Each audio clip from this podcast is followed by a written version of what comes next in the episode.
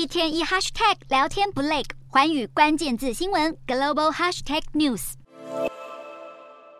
No, it's a regular person.